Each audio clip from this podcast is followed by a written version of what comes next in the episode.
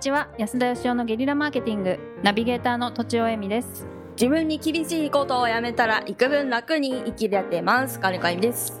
安田義雄です。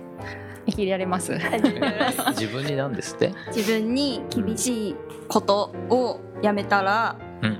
えっ、とちょっと気持ちが楽に生きれてまして。ほなんか例えばあのお風呂の中の水滴は全部きれいに拭き取るとか。出る前に？出る前に。えとかなんかまあ仕事だったらノルマ達成するまで絶対やり続けるみたいな。ー、寝ないみたいな？そうですね。んん。なんかそういうなんか自分に課す何かをやめたことでちょっと楽だなと思いました。はい。はい。はい。で今日のテーマは はい。何でしょうか？今日のテーマはですね。はい。前回あの供養についてやりましたけど、はい人は死んだらどうなるのかと。あれ？うん。言います。前話しませんでしたっけ？話しましたね。いいんです。いや前どんな結論でしたっけ？安田さんは次の世界があると。死後の世界があると。ほうほうほ私は無になるんじゃないかなと思ってう。て。なるほど。あゆみちゃんどうだったっけ？えわかんないですだけどさ。まあ、仮にあの無になるとしたら、はい。もう供養はこれ必要ないってことになりますよねじゃあ、うん。まあだ確かに。って無なんですから、うんうん、気持ちの問題ですね。だから死ぬ直前の気持ちの問題かなっていう。死ぬ直前の気持ち。そうですね。だから「ほうほう。さようなら」って人に言う時に、うんなんかな別れを惜しんでくれるのか「うん。はいはいさようなら」って言われるのかでちょっと気分が違うじゃないですか別れるまでも。ああなるほど、うん。その死んだ後死んだ後にもう供養はいらんから死ぬ時にまだ死んでくれるなと言ってほしいってことですか？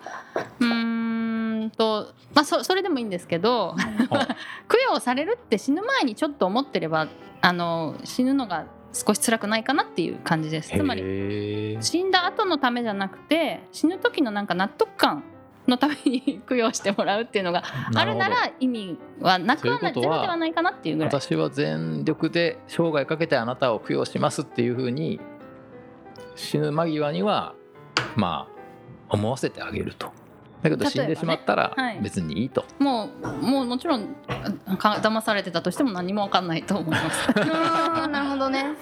うん、納得感のためかなって。骨も骨を巻いてねっていうのもなんかそうであったら嬉しいなとかいう死ぬ時のこの納得感。でも死ぬ方もそうですよね。なんかあ死ぬの方です、うん、残った人にちょっとこう悔いを残させないためになんていうんですか？私は幸せだったとか、はいはい。愛していたとか、お前といてよかったとか 心にもないこと言うじゃないですか。なんでまた悪魔の顔してるそれはわからないじゃないですか。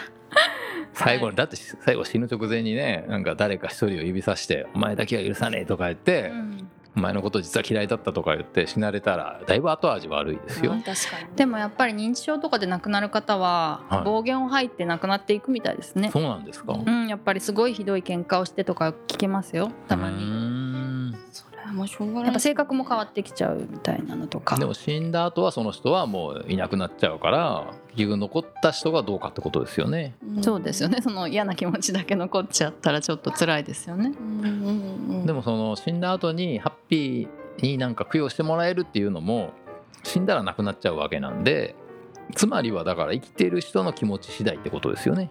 私はそう思いますがなるほど。結局ご先祖様を例えば墓参りに行った時にはうちのご先祖はこういう感じなんだよとかい。うん。あの自分のお父さんも亡くなっちゃったけどこういう人だったんだよとかなんか話が出ますよね話題が、はい。うんまあ、そういうことは多少意味があるのかなとは思いますうんうんそう考えたらですね、はいやっぱりその、まあ、生きてる人が一番大事ってことになるじゃないですか。ううんんでうちの両親はねあの墓作んなっていう遺言で死んでいきましたけどそのぐらい強く言わないとなんか作っちゃうんじゃないかなって思うんですよね。うん。そう思います。飲むから作ってくれんなぐらい言えば、うん。あもうこれは作んないことのね大義を得たみたいなもんでなんかそのその場にで祈ってくれればそこに行くからって言われてですねうんなかなかあのいい遺言を残してくれたというかですそうねですね。心にわだかまりないし、うん。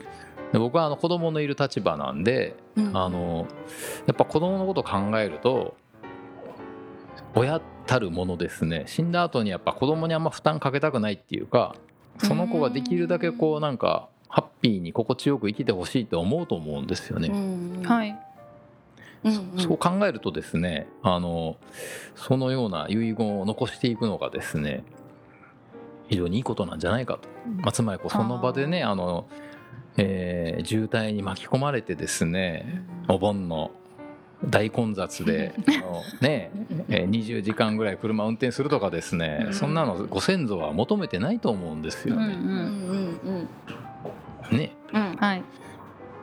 だから今後はですねあの皆さんなお亡くなりになる時にはですねあの俺が行くからと一言言い残してあげるのがいいかなと。うんううんん。いかがなもんでしょうか？そうですね。死んだ後どうしてもらうかってしっかり子供に伝えておきたいなと今思いました。そしたら。でもなんかあの墓を生きてる間に自分で買う人とかもいるじゃないですか。あああなるほどね。でもその買うのはなんかお金の負担はかけてないですけど確かに、でも墓あったらほっとけないし。あそうですね。掃除もしなきゃいけないし、ううん。んやっぱりなんかね墓って先祖のためにあるような感じするんですけど、うん。とちおさんのねあの死んだら無理論からいくとですよ 先祖なんてのは無なわけですから、はい。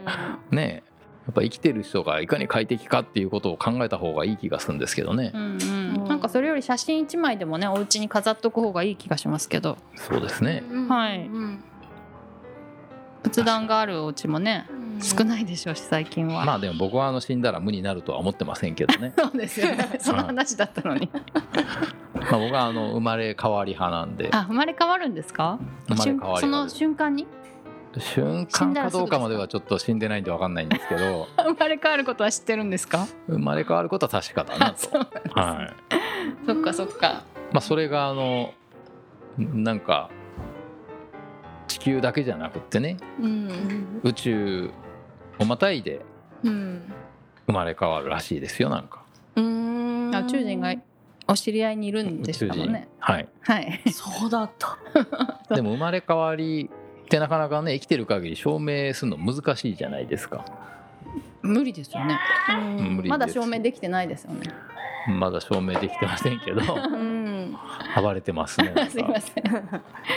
はい。けどでもあのななんて言うんでしょう。例えばもし生まれ変わるっていうことがね証明されるとするじゃないですか。うん。そしたらすごくないですか？うんなんかそその思想が危険だっていうのを聞いたことがあって。危険。えつまり例えばこの世の中で不幸に生まれてしまっても、うん。生まれ変わったら幸せになれるみたいなことがあるとリセットしちゃうっていう。そうすると誰かを殺すことが正当化されるみたいな。なるほど。ああでも生まれ変わるからいいでしょみたいな。うんうん。なんか私は今の現世で悪いことをしてたらなんか虫とかになっちゃうだと思ってるんですよ。うんうん言われる来よね。漫画とかにあるよねそうそうそう虫ね世多分虫とかになって一からなんかこう徳を積んでいってうんうん。また次に生まれ変わったら人間よりいいものになったりとか悪いものになったりとかっていうのを繰り返すのかなとか勝手に思ってました。なんかあの戦争とかね。うん。国同士の戦争とか宗教同士の戦争とかあるじゃないですか。ははい。いもうかつ人類の歴史の中でなくなったことないんですよ。うん。争い事が。うん。人間を一番殺すのは人間なわけで。うん。はい。でそれをあのうん。なくす方法っていうのをねいろいろ考えたんですよ。うん。お金お金が。戦争？お金が悪いとかですね。うん。あもう締めの時間に入ってる。んですけどでだからその生まれ変わりが証明されるとねうん。例えば今すごいあ韓国と日本って仲悪いじゃないですか。だけど生まれ変わる前は自分は韓国人だったとか、うんうんえー、と自分のあの親父が生まれ変わってなんかうちはキリスト教だけど今度イスラム教になってるとうんか、うんだから実は今目の前で憎んでる人は自分の親親とか子供だったりするっていうことになる可能性があるわけで、うんうんそしたらなんか争うなんか理由がなくなってくるっていうかですね、うんうんいやだからあの人類の争い事をなくす一番手っ取り早い手段がなんか生まれ変わりの証明じゃないかと思ってたんですけど、うん。とちおさんの意見でちょっとあの 挫折してしまいました。挫折しちゃったの？ということで。本日は。以上です、はい。ありがとうございました。ありがとうございました。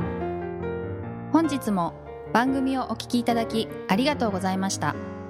私たち3人でギブの実験室というオンラインサロンを始めることにしました。キャンプファイヤーファンクラブというサービスで募集をしていますので参加したい方はキャンプファイヤーで検索するか境目研究家安田佳生のホームページ安田よしお .com からお申し込みください。来週もお楽しみに。